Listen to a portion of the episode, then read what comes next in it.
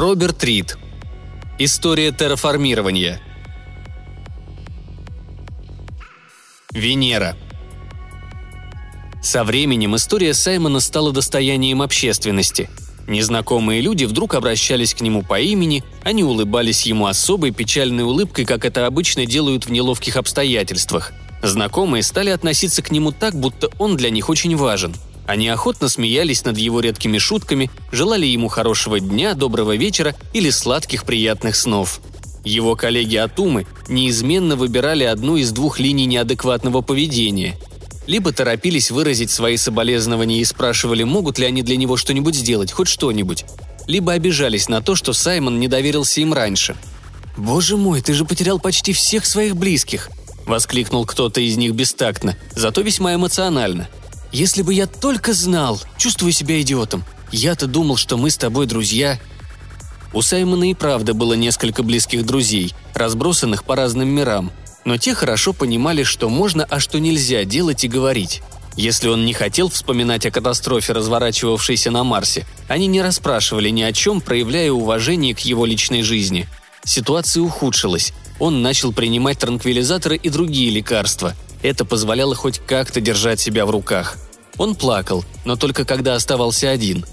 Когда становилось совсем не в моготу, он добровольно брался за те задания, что выполнялись в одиночку, и старательно избегал профессиональных разговоров о прошлых ошибках и о растущих потерях. Он думал, что ему удалось справиться с собой, и испытывал мрачное удовлетворение от того, что сумел вынести личные невзгоды. Однако позднее, когда ситуация окончательно стабилизировалась, Саймон случайно встретил одного знакомого своих детских лет.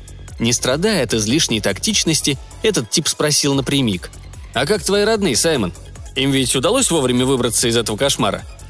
Его родители и не пытались выбраться. Два старика, живущие в разных концах непоправимо ущербного мира, не разговаривали друг с другом почти 40 лет.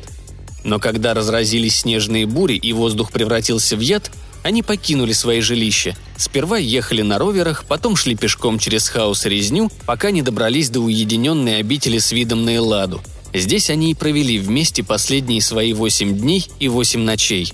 Что же касается сестры Саймона и их сводных родственников, все, кроме двоих, спаслись еще до того, как рухнула экосистема. Но где жить завтра было неразрешимой проблемой не только для них, но и для Солнечной системы в целом. Миллионы беженцев заполнили все 10 новых лун и целую флотилию спасательных судов. Из наполненных воздухом резервуаров и устаревших систем жизнеобеспечения создавались временные жилища. Это была тяжелая, грязная, сложная жизнь.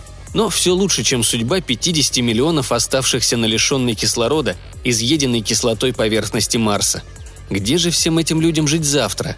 В этой сложной ситуации Атумы выбрали готовое решение – заново терраформировать Марс и сделать это как можно быстрее, используя все инструменты из их стремительно разрастающегося арсенала. «На этот раз мы построим теплицу», – провозгласил молодой Атум. «Так и следовало поступить с самого начала – и да, Саймон, я глубоко соболезную твоим потерям. Наоми была прелестной девушкой, которая умело использовала свою красоту и очаровательную непосредственность, чтобы добиваться успеха и получать комплименты. Она любила поговорить.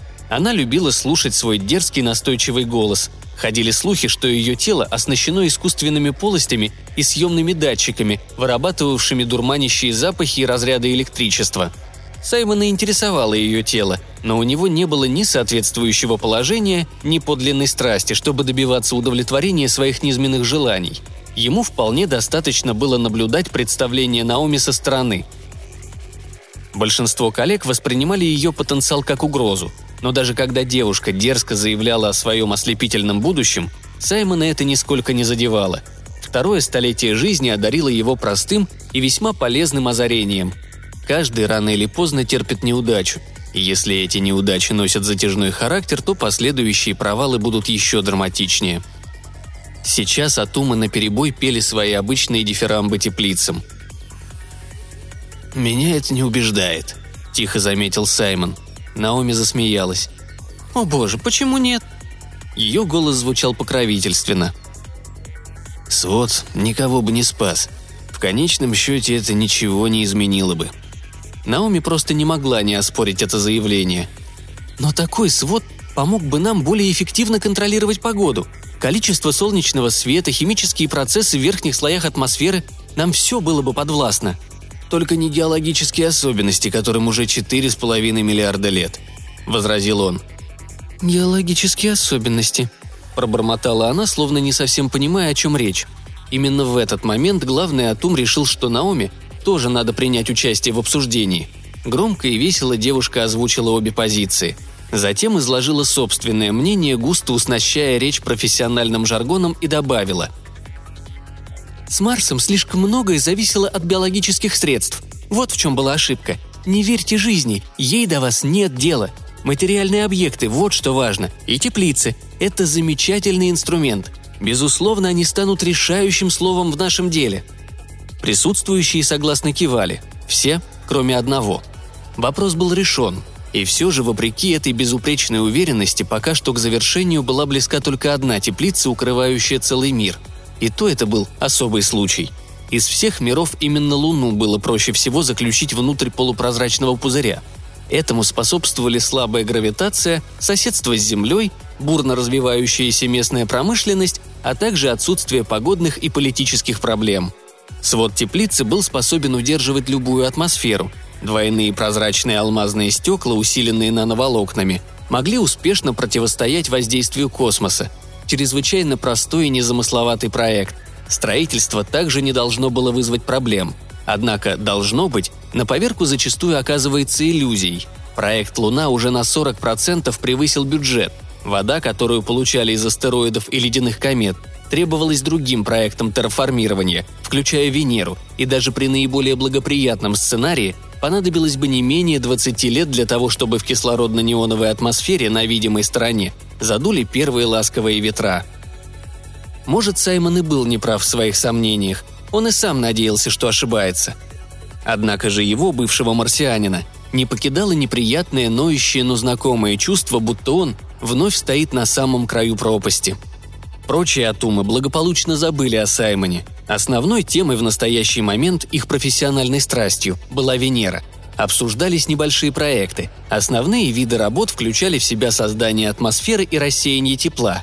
Очевидные решения предлагались, обсуждались и отвергались, а вскоре их сменяли не менее адекватные ответы, устраивавшие всех.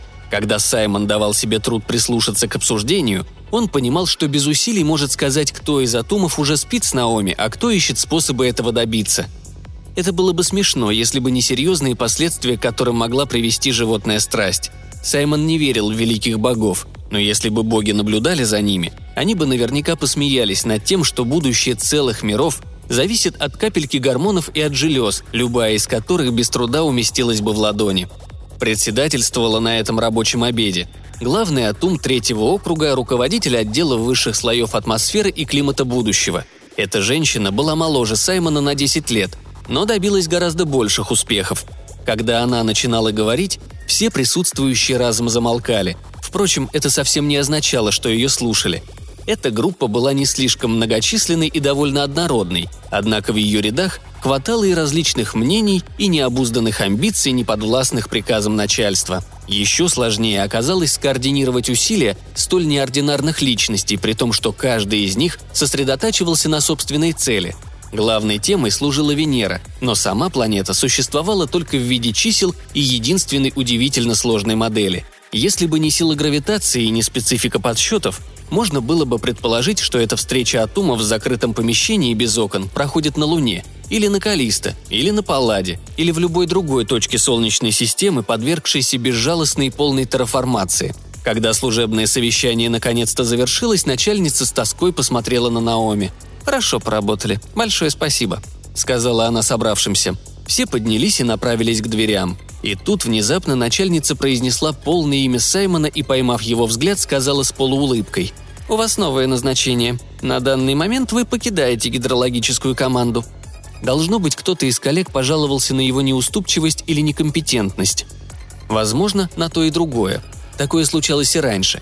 Хотя Саймону и было 128 лет – когда его ставили в неудобное положение или стыдили, он всегда ощущал себя маленьким мальчиком. Но на этот раз ничего плохого не произошло. «Это потому, что к нам скоро прибудет гость», — с улыбкой призналась начальница. «Представитель от...» Она замешкалась. От зоопроекта». «Очередная миссия по сбору материалов?» – поинтересовался Саймон.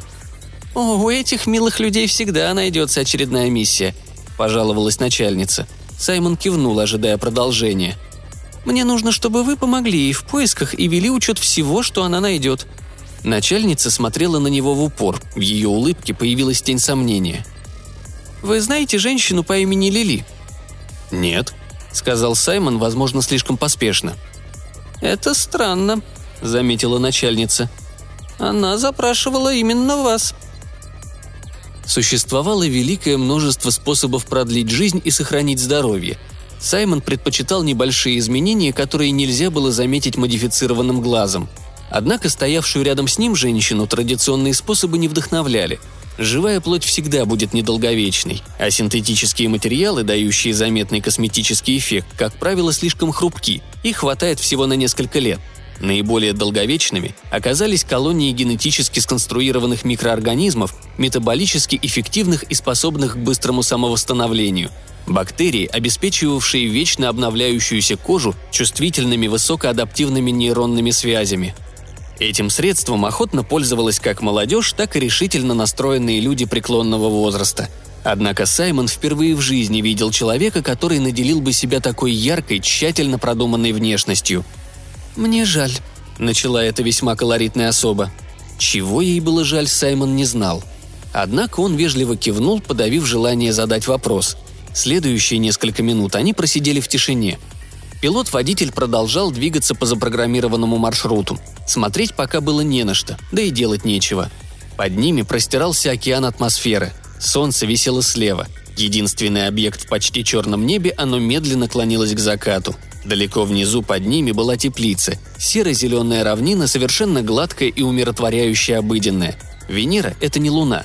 Проект был гораздо более сложным, чем просто возведение высокого свода над слоем податливой разреженной атмосферы – полностью завершено было всего несколько секций, около 9% от запланированного. Но даже и они были всего лишь лесами, несшими на себе комплекты оборудования на солнечных батареях, всевозможные фильтры, космопорты, а также города, населенные роботами, чьим предназначением были ремонт и отладка этого гигантского образчика незатейливой архитектуры. Интересно, много ли вопросов у гостей? Большинство посетителей интересовалось нанобашнями, пустившими корни в твердую кору Венеры, удерживавшими тысячи мегатонн дорогостоящего оборудования над плотной атмосферой, представлявшей немалую угрозу. Пусть людям даже известны факты, но рассказы о чудесах техники их умиротворяют. Каждый считал себя чем-то исключительно важным. Каждый втайне боялся, что если теплица начнет разрушаться, это случится как раз под его бесценными прискорбно уязвимыми ногами – Наконец, молчание прервалось. Лили впервые дотронулась до Саймона. Горячие оранжевые кончики пальцев пробежали по его руке. «Мне очень жаль», — повторила она. «Я знаю, он был хорошим отцом. Уверена, тебе его очень не хватает». Реакция Саймона удивила их обоих. Повернувшись к кричащей яркой женщине, он резко ответил. «Это моя мать была хорошей матерью. Отец всю жизнь коллекционировал любовниц, и мне нисколько не нравились его девицы. Фиолетовое лицо было живым и жарким, под кожей струились жидкости, гораздо более сложные по составу, чем простая кровь. Возможно, женщина чувствовала себя оскорбленной. Возможно, ей хотелось развернуть пилота-водителя, вернуться назад, поменять этого Атума на другого, более покладистого. Однако ничто в ее облике не выдавало ни обиды, ни даже удивления. Несколько мгновений она просто улыбалась. Молча вбирала прозрачными темными глазами каждую черточку сидевшего рядом старика – Потом сжала его запястье, волна жара едва не обожгла бледную сухую кожу Саймона. «И тем не менее, мне жаль», — сказала она. Саймон высвободил руку. «Я нечестно поступила с вами обоими, там, на озере, когда я бурила. Мне тогда нужно было лишь одно — спасти аборигенов любой ценой». Вот в чем была проблема, понял Саймон. Дело вовсе не в том, что у этой женщины был роман с его отцом, и даже не в том, что они, возможно, любили друг друга. Больше всего его возмущало то, что она сознательно использовала отца как свое орудие. «Ну, и как там марсиане?» – поинтересовался он.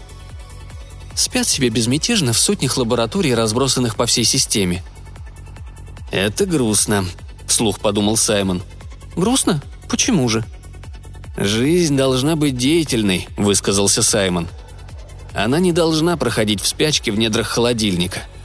На этот раз Лили обиделась. Она ничего не ответила, только выпрямилась и погрузилась в молчание, давая понять, что не приемлет никаких претензий в отношении работы всей ее жизни. Они приближались к месту назначения. Когда пилот-водитель начал снижение, Саймон решился заметить. «Возможно, я ошибаюсь, но мне казалось, зоопроект уже собрал все виды аэропланктона», у местных венерианцев была крепкая экосистема, но в сравнении с марсианами они были весьма простыми организмами. «В наших пробирках есть все местные виды», — сухо ответила она, все еще лелея обиду. «И здесь местные популяции потерпели крах», — отметил он. «Сюда не проникает свет, кроме инфракрасного, да и то в небольших количествах. Серные облака развеяны, к тому же по местным меркам здесь слишком холодно». «Это верно», — согласилась она. Она коснулась себя. Ее лицо, согретое энтузиазмом, стало ярче. «Однако новые виды возникают каждый день, это волнующая новость, не правда ли?» Новость была так себе, но они заключили перемирие. Пожилой мужчина и женщина, которой было еще больше, перестали вспоминать о своих разногласиях и о прошлом. Они были профессионалами, каждый из них без лишнего шума выполнял сложную оперативную миссию – Пилот-водитель совершил посадку и открыл переход в огромный купол, где было множество спящих машин и разнообразных лифтов. Надев скафандры, они зашли в небольшой лифт и спустились на 10 километров. Саймон наблюдал за Венерой на мониторах. Лили занималась настройкой аппарата размером с чемоданчик, которому предстояло втягивать и фильтровать углекислотную атмосферу, а также вылавливать каждый жизнеспособный микроб в хаосе пыли и промышленных отходов – Нанобашня была ажурной, сложенной из паутинных восьмиугольников на мощных ногах-опорах, уходящих в склоны земли Афродиты. Каждая сторона башни тянулась почти на километр в длину. Их конечным пунктом назначения была платформа, которую планировалось использовать в качестве накопителя для роботов, ожидающих приказа ремонтировать то, что сломалось начисто – Источников света нигде не было видно, зато здесь были ветер и тяжелая атмосфера, которой предстоит обрушиться вниз и возродиться океаном из минеральной воды, правда лишь столетия спустя. Очевидно, Лили уже выполняла подобную работу и в других башнях. Двигалась она целенаправленно. Аппарат, следовавший за ней, терпеливо ждал, пока она исследовала одну рабочую площадку за другой. Опыт или, возможно, интуиция подсказали ей, где можно достичь наилучшего результата. «Приступай», приказала она. Аппарат охотно схватился за поручни тремя руками и, перекинувшись через край, развернулся как клубок из лент, воронок и других прихотливых форм, служивших определенной цели. «Как долго?» – поинтересовался Саймон. «Как долго ждать?» Лили взглянула на него, подняв лицо, озаренное отраженным светом от шлема. «По меньшей мере час, может больше». Перед ними лежала Венера, бескрайняя, окутанная тьмой – и какие же существа здесь водятся? Естественно, хемоавтотрофы. Вглядываясь в венерианскую ночь, она пояснила. Конечно, фотосинтезаторы ультрафиолета тоже здесь. Им нравится находить трещины в башнях, места, где можно затаиться и ждать часа, когда рухнут наши своды. Он не стал возражать против такого очеловечивания. Эти аборигены относятся к необычным видам, легко адаптирующимся к изменяющимся условиям. Все они произошли от планктона из выкипевших морей – то, что они сохранили в своей уникальной ДНК, просто поразительно. Сейчас некоторые из них утилизируют промышленные растворители и продукты нанореакций. Они могут получать энергию везде, где есть тепло. Лили обернулась, и Саймон снова увидел ее лицо. Пока нет причин для беспокойства. Может, их и не будет. Но некоторые организмы нашли способы проникать внутрь наших роботов, используя их в качестве убежища. Если хоть один из них научится воровать электрический ток, все изменится. Возможно, это вопрос одного или двух месяцев. Так быстро? Венерианцы плодовиты и неизбирательны. С такими ветрами любой продуктивный штамм в считанные дни расселится повсюду. Саймон никогда не изучал живые организмы. Может, стоило уделять хотя бы один час в неделю изучению существующей литературы?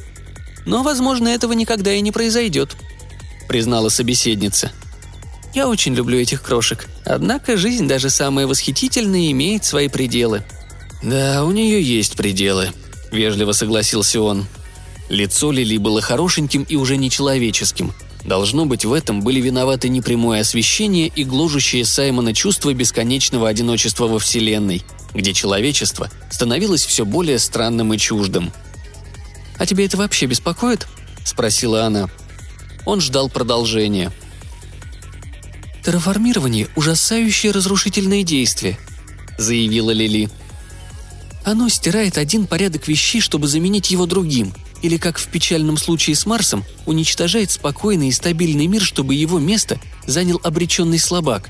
И после всех этих несчастий люди все равно не понимают, что надо отказаться от борьбы». «О борьбе и речи не шло», – заявил он. Конечно, это не было правдой. Наверное, впервые в жизни Саймон со всей ясностью осознал, что они стоят на бастионах огромной крепости, а вокруг них идет бесконечная война. Он прислушивался к ветру, ощущал его порывы, наслаждался неустанным стуком сердца, которое никогда не признает себя старым. Саймон улыбался, сознавая, что даже такой человек, как он, несущий в душе тихое разочарование, может испытывать острое, ничем не замутненное удовольствие от сражений, больших и малых, в которых он помог одержать победу –